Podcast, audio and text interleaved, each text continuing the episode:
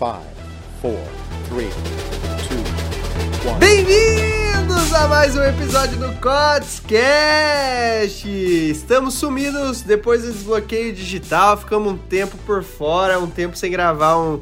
A gente prometeu um episódio dos bastidores, mas não deu nem tempo. Só que a gente aproveitou porque tem um convidado ilustre que está aqui na minha casa, veio me visitar. Ele pegou um avião só pra vir visitar a gente, né? E como sempre, não pode faltar aquela voz. Ah, não, não é a voz doce. Como sempre, não pode faltar aquela pessoa. Que, que deixa o Codescast mais especial. Com vocês, Alho Gar... Alho Gar- Não corta, Tati! Não corta! Com vocês, Alisson Galhardi! Aê, galera, saudades de vocês. Quanto tempo, né? Não, não gravamos. O Jorge deixou vocês na mão, né? Brincadeira. Bom, hoje vamos trazer um cara. Ele fala brincadeira, ele fica triste daí. É brincadeira. Eu sou o Ali, como é que é? O Alho, Alho, Alho Poró. Alien Galhardi. Vamos trazer um convidado muito especial, um amigão nosso diretamente de São Paulo. Chega pra cá, Guilherme Lana! Aê, Guilherme! E aí, pessoal, tudo bem? Tudo ótimo. Ana aqui. Sou cientista de dados, para quem não sabe, trabalho com dados. É... Isso é uma profissão do futuro. De acordo com a Harvard, é a profissão mais sexy do mundo. É, Mas eu tô vendo o Guilherme aqui. Não Então. sei se tá certo. Eu vou acreditar em Harvard. Então, ah, então tudo tá certo. bom. Ah, isso é desenvolver inteligência artificial, então um pouco de chatbots, de é, aprendizado de máquina. É uma coisa mais avançada aí em tecnologia, mas bem divertido pra mim. Show! E Alisson, eu vou deixar pra você essa missão aqui pra trazer o tema do podcast de hoje, desse podcast de hoje. Eu vou trazer o tema, Qual galera. que é o tema? O tema é Marketing orientado a dados. Aê, conseguiu! O que significa? O que, que significa marketing orientado? É oriental, vou, né? Vou mais a fundo. É é o se marketing tiver- orientado à base de dados. Aê, Aí. olha só. E onde a gente consegue esses dados? Data driving, não? Primeira coisa que eu. Não, eu vou deixar pra você isso aí agora. Os dados a gente consegue geralmente das pessoas, né? Porque se for trabalhar de marketing, exatamente.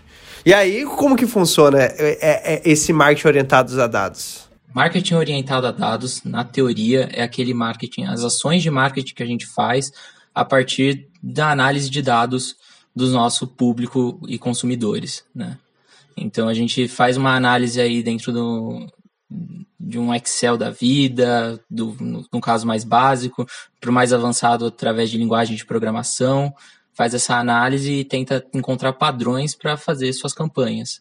Você acredita que os anúncios hoje na internet, elas cresceram muito justamente por isso? Principalmente, vamos supor, hoje uma das principais plataformas de investimento e anúncio é o Facebook e o Google. E eles trabalham literalmente com dados. Você acha que eles que se, tornar, se tornaram uma das principais fontes e plataformas de anúncio por causa disso? Com certeza, né? O Google e o Facebook oferecem ferramentas, inclusive, para você é, rastrear esses dados. Né? Hoje a gente fala que o petróleo da atualidade são os dados, então a gente, é, as empresas precisam coletar os, seus, os dados dos seus consumidores, das suas ações e produtos, e a partir desses dados fazer um estudo para tomar decisões. Então, a maioria das empresas que a- estão fazendo isso estão tendo maior resultados. É muito louco, Alisson. Você sabia que o Alisson, o Alisson, você sabia que o WhatsApp até hoje não ganhou um real? É mesmo? Sabia não. É mesmo? Sabia não. Ficou em silêncio, mas você sabia que o WhatsApp até hoje não ganhou um real? E por que, que você acha que ele vale bilhões de reais? Por ele ter todos os dados das pessoas. Olha, ele pensou pra responder. Mas é exatamente isso, o WhatsApp... Mas seria é- também o, a- o estudo da, da persona que você explica no, no curso, ou não? Não, não, É outra é coisa? diferente. Comportamento de dados é, é, é um pouco, mas não é. É, Por exemplo, assim, dados ele vai pegar o comportamento, o Guilherme tá aqui, ele vai pegar o comportamento das pessoas e vai encontrar o padrão para a gente fazer uma ação em cima desse padrão. No caso, é aquele quando você fala lá no curso do, do gatinho que tá passando lá, e você fica segurado lá no. no não tem nada a ver. Eu não sei nem o que você tá falando, gatinho. Que gatinho é No esse? Instagram, você passou, viu um cachorrinho, daí você ficou segurado. Isso, o- a- a- Tipo assim, isso. ficou mais tempo olhando aquele cachorrinho, daí passou, por exemplo, um gatinho, ou passou um outro, daí você pulou rápido, é isso aí. É vai. isso aí, isso aí. É que você devia vão- ter falado, explicado um pouco melhor pra quem tá ouvindo, né? Mas, Estranho, né? Mas é isso aí. Por exemplo, assim, as redes sociais, elas anotam a todo momento o que a gente tá fazendo pra vender esses dados pra empresa fazer os anúncios, entendeu? E aí a gente, eu e o Guilherme ontem, a gente tava fazendo exercício, a gente foi correr, é legal deixar claro que a gente também faz exercício físico, né? E aí a gente tava conversando justamente sobre isso. E a gente. E, e uma das perguntas que eu fiz pro Guilherme foi qual que é a próxima onda do marketing digital? Porque a gente tá meio que ainda, tipo, a, a pandemia veio, antecipou todo esse universo digital. Mas e agora? Entrou muita gente. E aí o Gui, ele até trouxe esse- essa posição de que o marketing avançado, o marketing com é, a, inteligências artificiais para sua própria empresa, para os negócios próprios delas, para desenvolver, encontrar esses padrões para ser mais assertivos nos anúncios.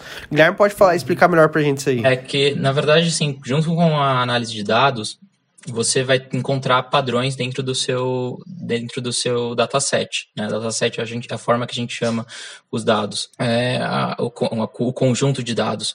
E aí é, dá- existem vários tipos de algoritmos, alguns deles são clusterização. E aí você faz grupos de clusters. Então vamos pensar que eu pego um dataset, ou seja, meus dados de, do meu público. E aí eu tenho lá homens, mulheres, é, pessoas de diversas idades, é, com dados como profissão, enfim, tenta coletar o máximo de informação possível. Com algoritmos de clusterização, eu consigo agrupar essas, esses, esse público em personas. E aí sim eu faço uma ação publicitária personalizada para cada uma dessas personas. Ou seja, a taxa de aceitação da sua campanha vai ser mais alta porque você está fazendo especificamente para cada uma das pessoas uma ação específica. Por exemplo, marketing orientado a dados, para você ter ideia. É, o Facebook nos permite esses dados para a gente fazer um marketing mais eficaz. Por exemplo, ele permite que eu pegue públicos que assistiram 75% e 95% do tempo do meu vídeo. Isso é um dado importante para mim, porque se as pessoas assistiram esse essa porcentagem no meu vídeo, logo elas gostam de mim. Então, quando eu for fazer um anúncio, a, a probabilidade delas comprar meu produto é muito maior do que eu fazer um anúncio para alguma pessoa aleatória, entendeu? Só que aí a gente fica refém dessas plataformas. A gente fica refém das informações, dos dados que o Google, o Facebook nos fornece. E aí entra especialistas como no caso o Guilherme, né, que ele desenvolve sistemas para você usar dentro do seu e-commerce, usar dentro do seu, hoje é e-commerce, né? Não sei se é aplicativos, plataformas para você você coletar os seus próprios dados. Ó. o, Gui, o Guilherme é fodão, não pode falar a palavra. P- pode falar o projeto que você me apresentou ontem ou não? Da Natura posso. Pode. O, o Gui, o Gui ele, ele. Ontem a gente tava conversando, tal, depois da aula que eu fiz, e ele tava apresentando um projeto da Natura. E é muito louco. Quer, quer falar? Vou deixar pra você falar. Primeiro, assim, é, eu ainda estou cursando faculdade, né, engenharia de computação. E trabalha na IBM, cursando faculdade. E não é estagiário na IBM. Então, a minha faculdade tem parceria algumas só vou cortar, porque o Alisson ficou triste. Ele olhou, ele olhou assim, tipo, pô, caraca. Não, é legal. Cara, a gente tá no. A gente se sente tão burro perto do Guilherme. A gente se sente tão burro. Não, que chega a ser bom, né? É bom. É bom, porque falou, pô, a gente tá andando com uma pessoa muito inteligente, né, velho? Você é a média das pessoas que você anda. Aí o Alisson ele falou: não, vou andar um pouco com o Guilherme pra dar uma nivelada pro meu QI subir um pouco. Não, mas voltando ao projeto Voltando. da Natura. É, então, minha faculdade tem parceria com algumas, é, com algumas instituições. É, Esse ano foi uma parceria com a Natura e o projeto é visando né, trazer maior lucratividade para as consultoras da Natura dentro do e-commerce que a Natura oferece para as consultoras. E aí, a- o projeto em si é, é basicamente, como eu posso simplificar ele, né? Seria levar um, um algoritmo de remarketing para abandono de carrinho. E o outro algoritmo, né, que são dois, é um algoritmo de recomendação de produtos para essas consultoras. Mas esse, essa recomendação de produtos não é um produto para a consultora comprar para ela, é um produto para o cliente da consultora. Então, a gente tem um triângulo aí formando nessa, nesse jogo. É muito louco, porque ó, a Natura, ela não, ela não vende produtos... Teoricamente, ela não é um B2C, entre aspas, né? Porque ela não vende para o consumidor tem, final. Ela tem B2C, né? Tem é, e-commerce só para consumidores, ela também tem lojas físicas. Então, ela tem um B2C, mas o forte dela é consultoras, né? São quase 4 milhões de consultoras no Brasil. Ontem a gente tava conversando, 4 milhões, mano? É, é, é, é, é 5%? 5%? Desculpa, eu não sei, eu não tenho certeza se é no Brasil ou se é na América Latina, mas, mas mesmo assim, tipo. É muita muito, gente. Muito... Que revende os produtos, que, ou seja, entre aspas, trabalha pra Natura. Mas é muito louco isso, porque a, a, essa preocupação que a, que a Natura tem, né, que é o todo o projeto que, que, que a equipe do Gui tá desenvolvendo, em indicar um produto para elas venderem. Isso é muito louco, porque elas, ele, ele, essa, essa análise de dados que o sistema vai, o algoritmo vai desenvolver, vai identificar, é pensando em clima que você apresentou ontem. Exato, clima, localização, produto, é, produtos em promoção e tem clima. o último, é clima, cara. Por exemplo, verão, inverno, qual produto sai mais? Exato. Então, qual que é, qual que é para você entender, qual que é a ideia do algoritmo? Por exemplo, assim, você é revendedor, eu, uhum. eu quero que você venda mais. E se você tiver o produto em estoque ou você souber qual é o produto que vai sair naquele determinado tempo, você vai ser mais assertivo nas suas vendas, vez de ficar oferecendo outra, ou se esforçando em outros produtos. Agora, se um algoritmo te fala, ó, nesse período, nesse tempo, nessa região aqui, produto X nós recomendamos, né? Por isso, isso e aquilo, porque o algoritmo fez os estudos com base em dados que ele recolheu no passado. Você vai ter esse produto recomendado para você vender mais e ser mais feliz, obviamente. Agora você já pode virar uma revendedora da Natura. Querendo feeling no negócio aqui. Não, mas é muito louco. E daí a, a, a pergunta é: e da onde que ele tira? Por que, que ele vai recomendar isso? Por que, que, devido a ter a clima, localização, por que, que eles vão recomendar o produto, Gui? Então, a recomendação, ela aí no como, né? Ela vem de um dataset fornecido pela, pela Natura, onde tem dados do produto, dados da consultora, é, como mas dados anonimizados da consultora. Agora, com Lei Geral de Proteção de Dados, é importante falar isso. São é, dados que estão ali que conseguem traçar um perfil. E aí a gente tem um algoritmo que é chamado de Random Forest, né, que ele constrói uma árvore de decisão. E essa árvore de decisão faz com que é, cada, cada, pensando numa árvore mesmo, né, cada galho dessa árvore tem um peso diferente. E aí consegue determinar para para uma, uma revendedora, é, uma consultora Natura em São Paulo, é, de 20 e poucos anos, que está na faculdade, o ideal para ela formar o estoque vai ser tais produtos. Pessoa que tô aprendendo. Tá, tá, aprendendo. Tô aprendendo, é muita informação, mas eu tô.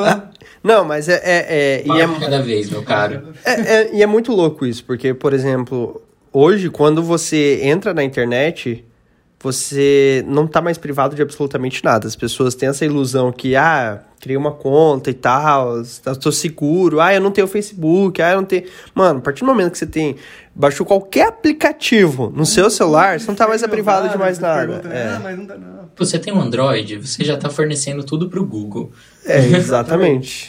E se você tem iPhone, não se preocupe, porque você está fornecendo para Apple e, vai fornecer para Google também. E é justamente isso que, o, que o GIF trouxe no começo do nosso podcast. Quem tiver, quem vai dominar o mundo, entre aspas, assim que a gente fala, que vai controlar o mundo, é quem tiver mais dados. Mas vai ser uma profissão assim que, que toda empresa, sei lá, talvez vai ter um, um profissional nessa área? De analista de dados? Sim, isso. Com certeza. É que toda, é, mas tanto empresa, tipo, empresa a nível é, multinacional, é, ou, ou empresas assim? Olha, atualmente o profissional de ciência de dados ele é um profissional muito caro, então tipo empresas grandes têm esse profissional e elas competem entre si para conseguir contratar esse, é, esses profissionais.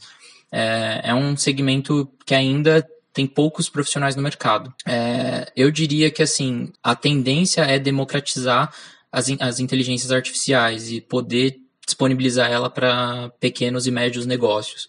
Mas atualmente não é uma realidade isso.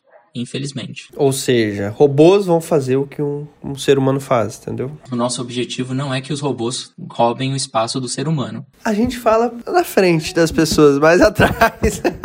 não, mas não, não. Porque sempre vai existir o fino e humano que tem o total diferença, mas Geralmente o, a máquina vai fazer o que. A, essa não é uma frase minha, essa é uma frase do Guilherme. Que a máquina faz, e no caso a inteligência artificial faz o que o ser humano não é capaz de fazer. Você falou isso.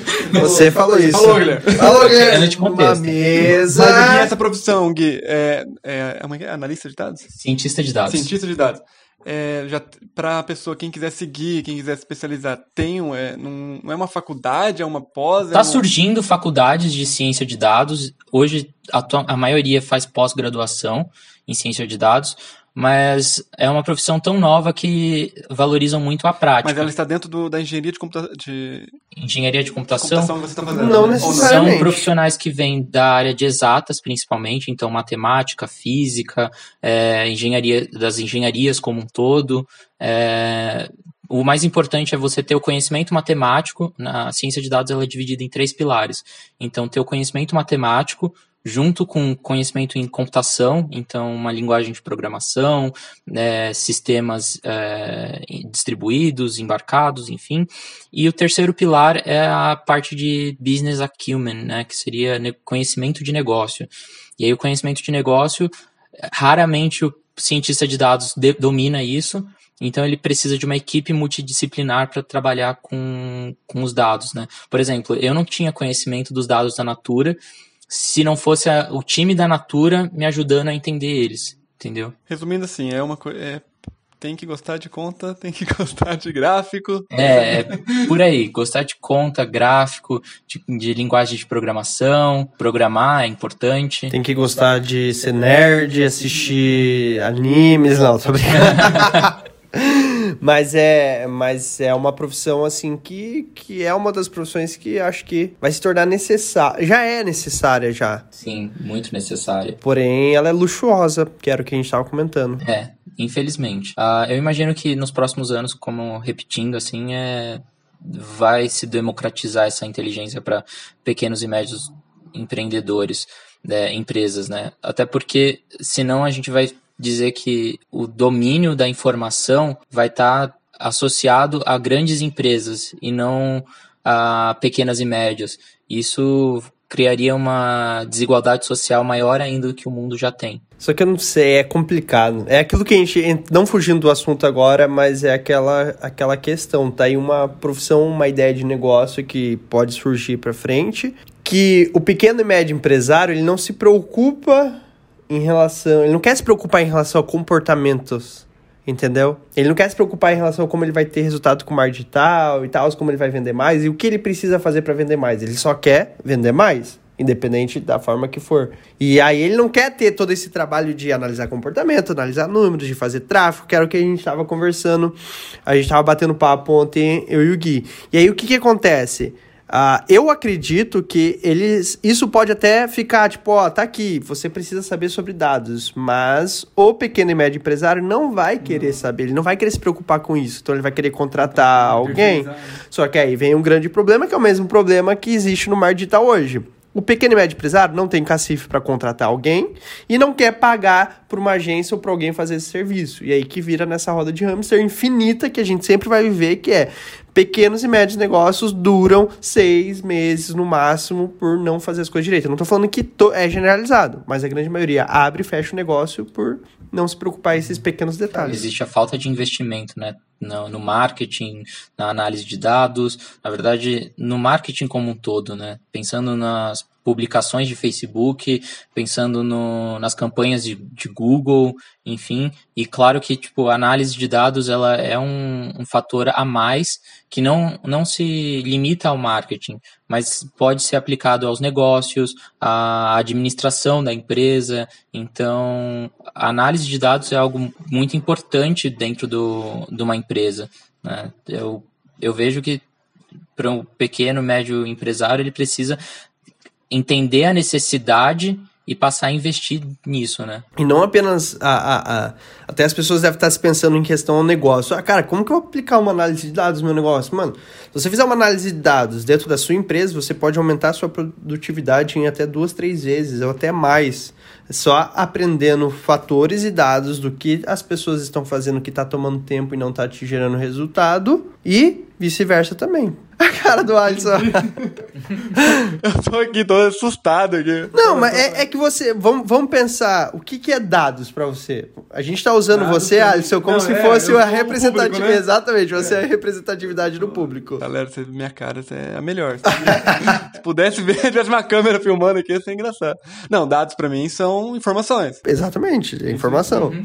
E quando você começa a pegar essas informações em uma grande quantidade, o que, que você vai começar a encontrar dentro dessas informações? Padrões. E quando você começa a identificar esses padrões, se eles estão te favorecendo, o que, que você faz? Continua, é, continua aplicando. Você escala, escala isso. isso. E se você encontra padrões que estão te prejudicando, você corrige. Uhum. Mas para isso, para você conseguir fazer isso, você precisa primeiro do quê? Dos dados. Exatamente. Viu, gente? Gabaritei a prova aqui do, do, do, professor Gui, Jorge. Mas é, é muito louco isso, né, Gui? Exato. É, mas um, um assunto que eu queria voltar um pouco, que a gente deixou em aberto é sobre é, robôs dominando a, a humanidade, né? Falando um pouco sobre os chatbots que estão invadindo o marketing, principalmente. É, a gente pensa que eles estão ali para fazer algumas ações que o ser humano não conseguiria fazer com tanta qualidade, né? Por exemplo, se a gente coloca um ser humano para responder mensagens dentro de uma marca, para uma marca qualquer, é, se essas mensagens forem o que 10 por dia ali, 50, o ser humano consegue responder facilmente. Agora, se a gente escala para uma marca que tem milhões de seguidores, e aí, assim, como que um ser humano conseguiria fazer isso? Ah, teria que contratar vários seres humanos para responder todas essas mensagens. Aí vem de novo uma questão de eles, cada ser humano vai responder de uma forma diferente, então não vai ter uma consistência da marca de posicionamento.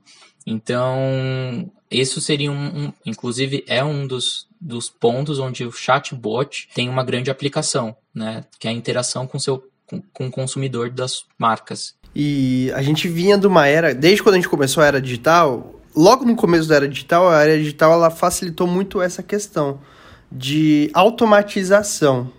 A gente era veio muito dessa questão de disparo de e-mail, é, do, do, do, Facebook gerando tráfego, das redes sociais gerando tráfego, Google gerando tráfego, das coisas se tornarem mais automatizadas. Você paga ali pro, pro sistema, as coisas começam a acontecer. E aí, logo depois que virou essa chave, a gente começou a entrar numa questão do marketing humanizado, que era, era a única, a última fase que a gente estava, que era o marketing humanizado. Porra, tá tanto automatizado as coisas que tá faltando lado humano. E aí começou a vir mais esse lado humano, tanto que o Facebook foi um dos caras que que mais adotou isso do Mano, que hoje eles têm uma equipe gigantesca lá que faz o atendimento deles, né? Uhum. Que a gente. É, é, é, eles até. Não sei se eu posso falar isso, mas até caiu um pouco a qualidade do atendimento deles, porque eles expandiram muito para tentar deixar o mais humano possível. Pode falar, eles não estão escutando. Eles não estão escutando, então tá bom. e aí o que, que acontece? Agora, entendeu que primeiro a gente estava no marketing automatizado, agora a gente está no marketing humanizado. Só que o problema é que esse não foi eficaz, o automatizado, e nem o humanizado foi eficaz. E agora a gente está entrando na era que a gente precisa dos dois conectados. E aí que vem onde entra a expertise da inteligência artificial. Que é aquelas duas inteligências que você comentou. A gente estava falando dos chatbot ontem, né? Uhum. Você falou que existe hoje dois tipos. Quando estava na época do marketing automatizado, era aquele. Explica você, que tava esse ah, primeiro tipo aí. Tem os dois tipos de chatbots. O primeiro é, que surgiu eram baseados em regras.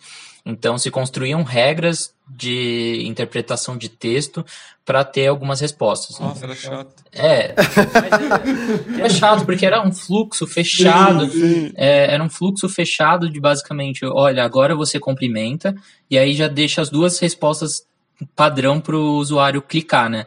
É, aí a partir disso tem tipo possíveis perguntas que o usuário pode ter e, e o usuário não podia sair daquilo né? Ele só tinha que ficar dentro daquele fluxo. Se ele tivesse uma dúvida diferente do que foi Ele programado, não reconhecia daí, né? não tinha como ser reconhecido. E aí provavelmente tinha alguma resposta padrão para tipo, não entendi, pergunta de novo e ter sugestões de, de, de perguntas novamente para o usuário. que é o IC. Então, nessa primeira época, surgiu, é, é, tinha bastante esses automatizados. Tinha bastante esse tipo de chatbot, que era se ou se não, resumindo, né? Então, é isso ou isso aqui. E aí, agora a gente está entrando numa era onde a inteligência artificial está se tornando mais polivalente, eu acho que pode falar. Pode se falar assim. E, e ela tá encontrando respostas e, com baseada nas suas respostas, ela identifica outra resposta, entendeu? Não é mais esse e se não. Existe várias. Segundo tipo. Mas entra até o caso da, da, tipo, da Magalu, essas, é, E, é, eu ia perguntar isso pro, pro Gui. Eu ia falar, a Magalu se tornou uma das pioneiras, assim, comercial a, a, a adotar. E-commerces essa- brasileiros, eu creio que sim. É, um que, na verdade, foi pioneiro no Brasil é a Bia do Bradesco. Então, é um dos chatbots. Ele já é um chatbot eh, que, inclui, na verdade, é um assistente virtual, porque você pode interagir com voz, né? O chatbot em si é as mensagens de texto. E, e a gente tem os assistentes virtuais que são baseados em voz. Mas o que fez com que grandes empresas passassem a adotar essas tecnologias é porque houve um grande avanço nos estudos sobre, é, sobre como eu posso dizer, reconhecimento de voz natural, né, reconhecimento de linguagem natural e reconhecimento de voz. É, isso são alguns sistemas, por exemplo, a IBM tem um que é muito importante no mercado, que é o IBM Watson. É, e aí esses sistemas conseguiram é, traduzir a forma como os, o, como os seres humanos se comunicam. E aí sim, eles são, são chatbots, então, baseados em IA, que conseguem é, responder de forma mais é, inteligente o consumidor. IA, pra traduzir pra Eu ia você. perguntar, eu falei. Inteligência de artificial. Ah, tá. Pelo amor. IA é inteligência artificial. Ou aí, né? Isso, Artificial Intelligence. Ah! Eu assisti uma série. Mas aí não é AI, é ei, ei, AI. AI. AI. E agora o caso recente também é da, das Casas Bahia, né? Também mudou toda a parte do. É, mataram o baianinho, né? mataram o baianinho. Mas eu acredito que eles adotaram, eu, não- eu, tô por fora, eu só vi os memes, só. Não acompanhei. Adotaram um novo, vou ter Não, eu vi que eles mudaram o mascote, tudo. o personagem, mas eu não sei se isso tem a ver com, com essa questão do, do assistente virtual. Isso eu, eu, eu não, não fui atrás e não fiquei sabendo. Mas olha, viu como a gente, o Alisson ele tava preocupado, gente, de participar do, do Quadscast de hoje, que ele, ele, ele tava preocupado. Ele, não- ele, ah, o que que eu faço, o que que eu falo, ele não sabia. Mas viu como tem? Você falou até da Magalu, cara. É que dados, é, mas é que quando a gente fala de dados, e, e- e isso, tá no, isso já está no cotidiano, né? Agora. Muito É que hoje também é muito termo difícil, velho. Eu- eu uso o Calma que eu ainda vou falar sobre o Omnichannel. É muito termo difícil. Daí a gente começa, daí pega, que nem, aí pega o povão mesmo, né? Eu sou um caso aqui que nem o Jorge brincou, mas é verdade, tô representando o- o- as pessoas aqui, né? Aí pega o povão e vai destrinchando, o negócio anda, entendeu? Mas é muito termo hoje que a gal- a galera usa e complica tudo. É que a galera dificulta, né? Em vez de falar Pessoal- ligação, fala cal. DPS, Nossa senhora, complica tudo. Também falar do Depende agora. Mas é que a galera quer falar coisas difíceis. Em vez de falar ligação, É. fala cal. Em vez de falar Fala reunião, cal, é. meet. Cal. É manager, é não sei o que, não sei o que. É, CEO. Tipo assim, eu tenho reunião com o meu, com o meu não, o Gui falou dia, account manager. manager. É, gerente de de gerente de contas. Tem, eu vou fazer, eu vou fazer uma reunião com o meu chefe, é um one on one. Tipo, É, one on one. Tem isso aí. É. é. A gente já fez one on one? O gerente de vendas agora não é mais gerente de vendas, é CFO. é o CFO. É, se, ah, o CEO sempre teve, né? Mas ele tem um monte agora. Mas essa questão. O que, que você falou que você ia trazer que você não dificultou muito? Omnichannel. Explica pra gente, Omnichannel. Pra mim é o canal que passa. Canal, pera aí, Omnichannel, canal próprio. Não. Errei. Omni é de muitos canais. Então, tipo, A comunicação das empresas agora está baseada no omnichannel. Isso quer dizer que elas estão distribuindo a comunicação em mais de um canal. WhatsApp, Facebook, e-mail, chatbot, todos têm a mesma plataforma integrada. Então, quando você pensa em Magalu, você sente que você está falando com a Magalu em todas as plataformas. Entendeu? No caso, colocar assistente virtual em todas as plataformas, isso, né? Não necessariamente é somente as os assistentes virtuais, mas pode ser as campanhas de marketing. Então, é, o meu usuário está dentro do Facebook, eu estou propagando a campanha lá dentro. Ah, mas ele agora está no WhatsApp, eu estou mandando no WhatsApp. Então, gerar um pouco de perseguição com o seu usuário. Claro que tem o- os controles, né? Tipo, a gente tem que saber o bom senso e não exagerar nesse omnichannel, porque senão o usuário se sente que está sendo perseguido de fato.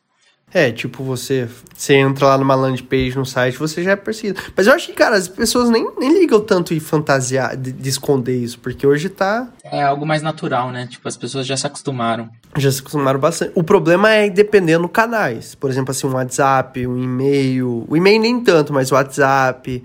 Ou, ou, ou Messenger, por exemplo, que são lugares privativos de conversa e quando você acaba entrando ali, acaba sendo um lugar mais invasivo. Tanto que existe uma, uma forma de a gente mandar SMS, que era o SMS Flash. Que é aquele SMS que aparece um pop-up no celular, que é o que a gente usou para o desbloqueio digital.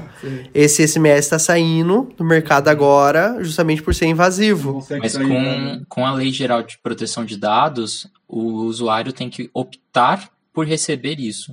Então, quando ele fornece um cadastro, né, fornece um lead, tá aí mais uma palavra, ó, lead, cadastro. É, exatamente. É, a lead ainda o pessoal já tá mais habituado. né? É, eu li porque já virou um. Mas enfim, quando é, você fornece um cadastro, quando um usuário preenche o cadastro, ele tem que fazer um opt-in para receber mensagens no WhatsApp, receber mensagens no, no e-mail, porque senão ele pode reclamar de que está recebendo uma comunicação num canal que ele não desejava. Então, no caso, por exemplo, assim, tem que colocar um botão lá de eu confirmo que. No caso. É, um eu confirmo que estou autorizando o uso de, de dados para enviar mensagem e falar especificamente o que você vai usar Pra comunicação. para comunicação. É, a- a pegar apenas o tá, cadastro por da que que você galera. tá pegando aquele dado, sabe? Você tem que informar o. Vamos supor, vamos falar numa, numa, numa questão agora de campanha. Porque tem bastante gente que trabalha com esse tipo de campanha que tá ouvindo a gente agora. Vamos supor uma campanha que a galera usa para capturar leads. Divulga um e-book gratuito. E aí, para você pegar esse e-book gratuito, você precisa deixar o seu nome, e-mail e telefone. Só que se a pessoa não coloca essa, esse botão, essa caixa de confirmação, ela pode entrar em comunicação. Então, ela pode. Ela tá ferindo a Lei Geral de Proteção de Dados. E existe multas para isso. Né? Porque ela precisa comunicar para. É, existe é, um, um dos pilares da Lei Geral de Proteção de Dados é a transparência. Então você precisa dizer por que você está coletando aqueles dados, né? Para que está sendo coletados. Então você disponibilizar políticas de privacidade para o seu usuário. O Facebook obriga a ter essa política. Exato. Se você usa o gerador de cadastro do Facebook para capturar leads interno dele, ele obriga você a ter essa política. Agora, se você usa a landing page, ele já não é tão. Uhum. E aí, a LGPD também fala sobre a segurança desse dado. Você coletou. Então, agora você é responsável por esse dado. Você tem que proteger ele. Não pode divulgar na internet, não pode. é, se você tiver algum, algum é, vazamento de dados, você é responsável por isso.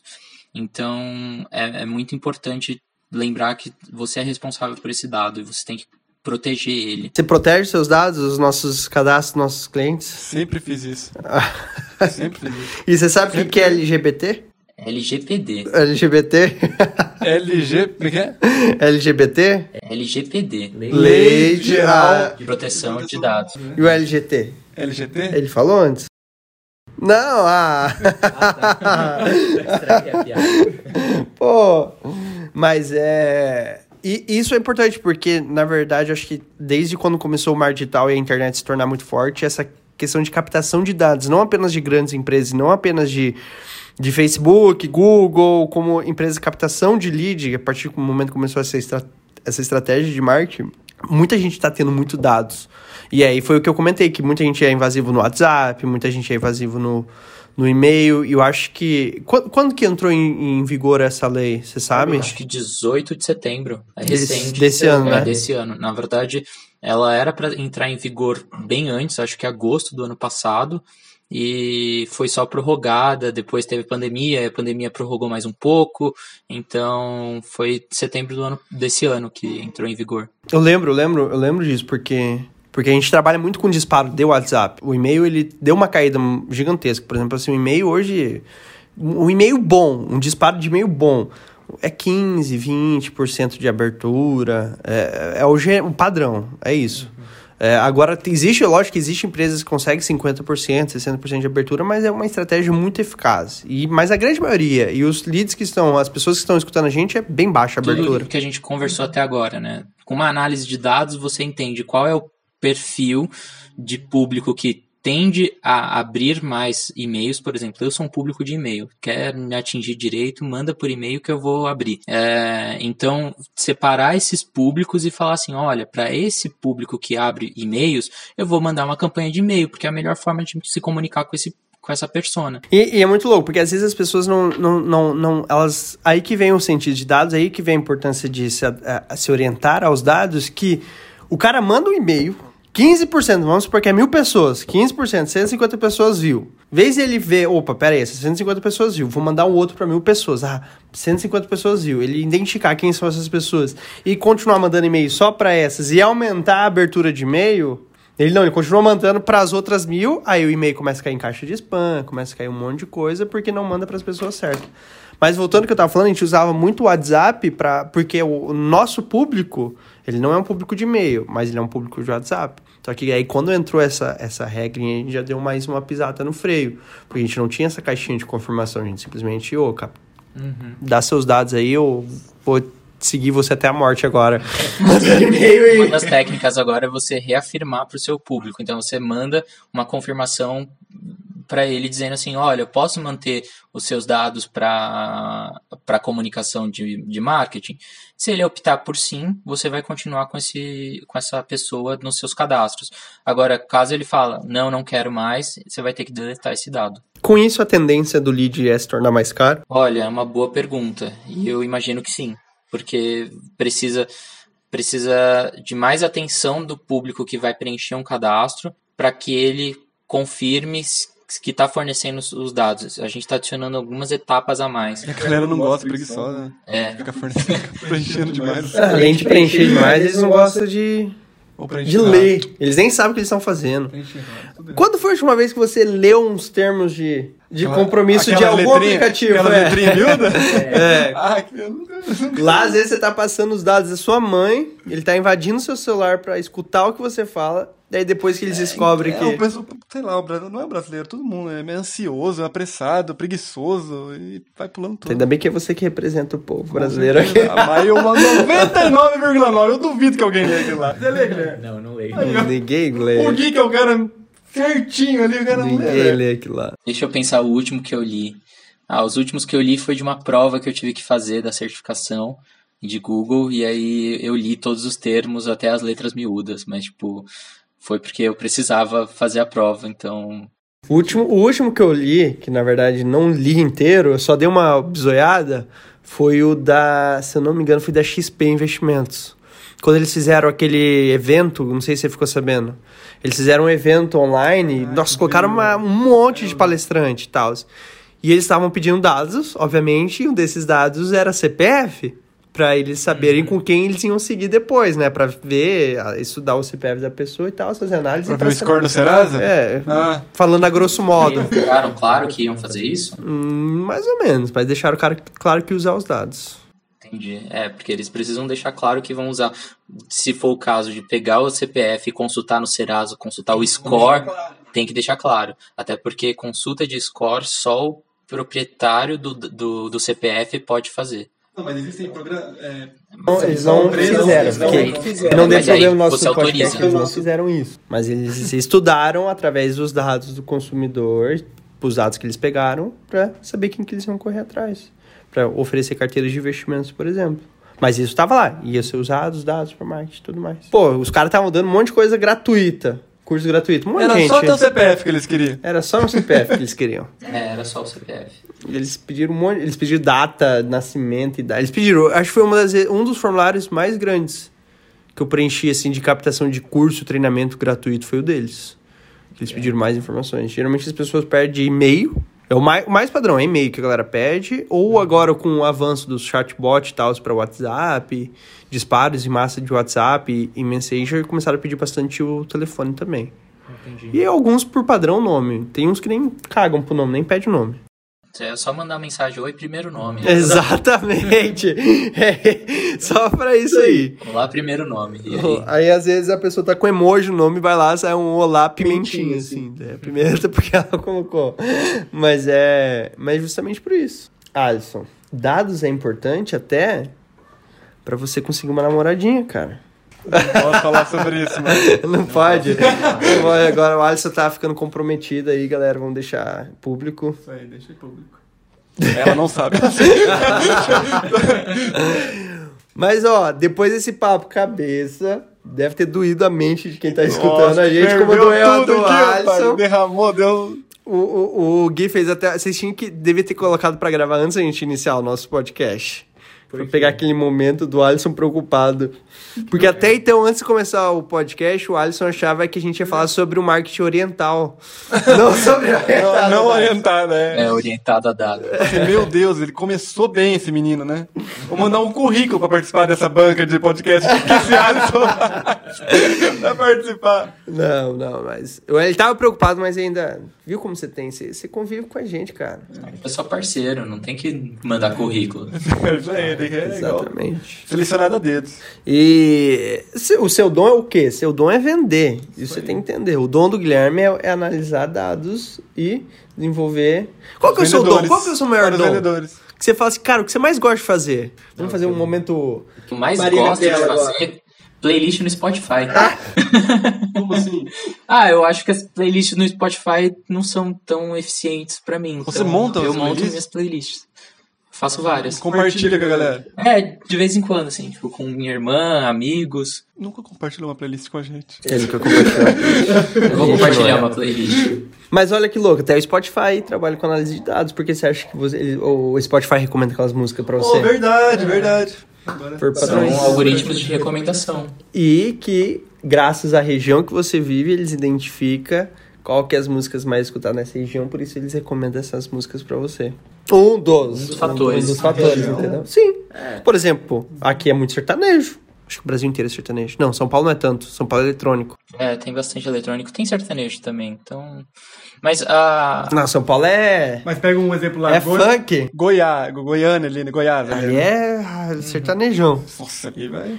Mas a localização é um dos atributos que essa inteligência recebe. Deve receber vários, como tempo, tempo da pessoa é, é, escutando músicas de, de rock, por exemplo, né? E aí isso se torna um input. Não, isso sim, é, isso eu já percebi mesmo. É louco quando a gente começa a pensar que a gente é 01 e ao mesmo tempo a gente não é 01. 01 é binário. É legal ver a reação dos, dos mais velhos quanto a isso, né? Meu Deus, como que ele sabe? Agora a gente começa a entender, né? Mas as pessoas mais velhas, tipo uma mãe, mãe, pai, assim, né? Começa, meu Deus, mas. O ser humano. O, o- sabe que eu gosto desse é, Não é, mas. Eu gostei! Eu gostei, eu gostei. Eles não estão errando um. O ser humano é muito é padronizado. Nossa, a gente fala que animais e tal, os cachorros, porque a gente consegue. O ser humano consegue identificar os padrões do cachorro, mas a gente não consegue identificar os nossos próprios padrões. E aí entra os algoritmos que identificam os nossos padrões. E os psiquiatras, psicólogos.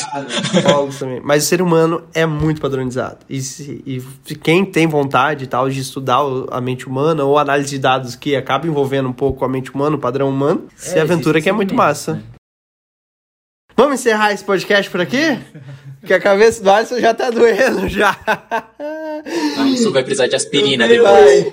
O Gui deixou pra mim de presente um- uma caderneta aqui com todas as anotações dele pra mim estudar depois. A gente conseguiu falar de todos os assuntos que você separou pra gente conversar? Conseguimos, conseguimos. Ó, vocês que agora escutaram esse podcast, dê uma, uma respirada, escuta uma musiquinha aí, não pula para outro pra dar uma, uma digerida dessas informações que a gente acabou de receber. E sim, o seu celular ele escuta o que você fala e sim, as pessoas vão mostrar para você o que você está falando. No caso, se você quiser ficar falando Jorge Cotes várias vezes, aí vai aparecer mais eu para você. Então fica a ideia aí. Gui, quer deixar uma mensagem pra galera que tava escutando a gente? Queria agradecer o público que está escutando a gente. Queria também agradecer aos meus amigos da faculdade que me ajudaram no projeto da Natura. A gente fez em equipe, então foram cinco pessoas: a Duda, o Fábio, o Gabriel, o Lucas e eu. Então é isso. E como que faz para as pessoas te seguir, se elas querem saber um pouco mais das loucuras que você faz? Ah, dá para seguir no Instagram, arroba guiv.l. E lá geralmente eu tô postando vários stories. ah, e LinkedIn também, então GV Lana. Se quiserem saber mais conteúdo mais denso, LinkedIn. É, vai pro LinkedIn. Se quer saber mais sobre sua vida, Minha vida pessoal aí vai no Instagram. tem uma foto dele. Não, tô brincando. E se quiser receber nudes, eles vão pro Snapchat. Não, não tem nudes aqui. não trabalho com nudes. Alisson, quer deixar uma mensagem pra galera aí? Quero. Obrigado, Alisson. Valeu, encerramos. Não, brincadeira, galera. Continua escutando a gente, dando essa audiência maravilhosa, que é a mãe, é a avó que baixou o Spotify agora. Deu mais de mil reproduções lá no Spotify. O No grande, Spot. grande Aldo agora começou a escutar a gente. Escutou? Escutou? Falou. Falou? Falou. Segundo ele, sim. Não conhece o pai do Jorge? Mas valeu, galera. Um abração. Pra quem quiser me seguir no Instagram, arroba Alisson com LH. Então, galera, a gente vai ficando aqui com mais um episódio. Como vocês sabem, toda semana, a gente tenta, na verdade, toda semana estar por aqui. A gente deu umas falhadas, mas 90% a gente mantém a frequência de estar toda semana aqui nessa plataforma que você está escutando. Mas se você quiser, a gente está em todas, a- a- todas não, as principais plataformas, que é Spotify, Deezer, iTunes, YouTube e no Cashbox também. Se você gostou desse podcast, faz o seguinte compartilha, vamos fazer uma corrente do bem, indica esses meninos aqui, eu e o Alisson estamos sempre aqui, sempre tem um convidado novo, provavelmente o Guilherme vai voltar outra hora aqui para falar sobre outros dados, outras coisas e ou as coisas que ele estiver gostando no momento, ele estiver trabalhando no momento, ou outras empresas, porque a última vez que ele gravou alguma coisa comigo, ele tava, estava no Facebook naquela época ou não? Não? Eu tava trabalhando na IBM já. Já na IBM. Primeiro, primeiro Talking Deck que a gente fez, Foi. Ele já tava na IBM, então. Mas pra quem não sabe, o Guilherme também trabalhava com o Facebook. Não é de fazer anúncio, ele trabalhava lá dentro do Facebook. Então eu não sei qual que é a próxima aventura dele. Ah, ele quer abrir um negócio. Vamos cobrar, vocês que sigam ele. Hã? Talvez. Talvez não, ele quer abrir sim. Então vocês que vão seguir ele, começam a cobrar ele. Ô, abriu já o negócio. Tá aceitando o currículo. Já tá aceitando o currículo já também.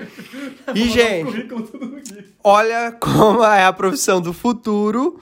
Análise de dados. Análise de dados não, né? Cientista, de, de dados.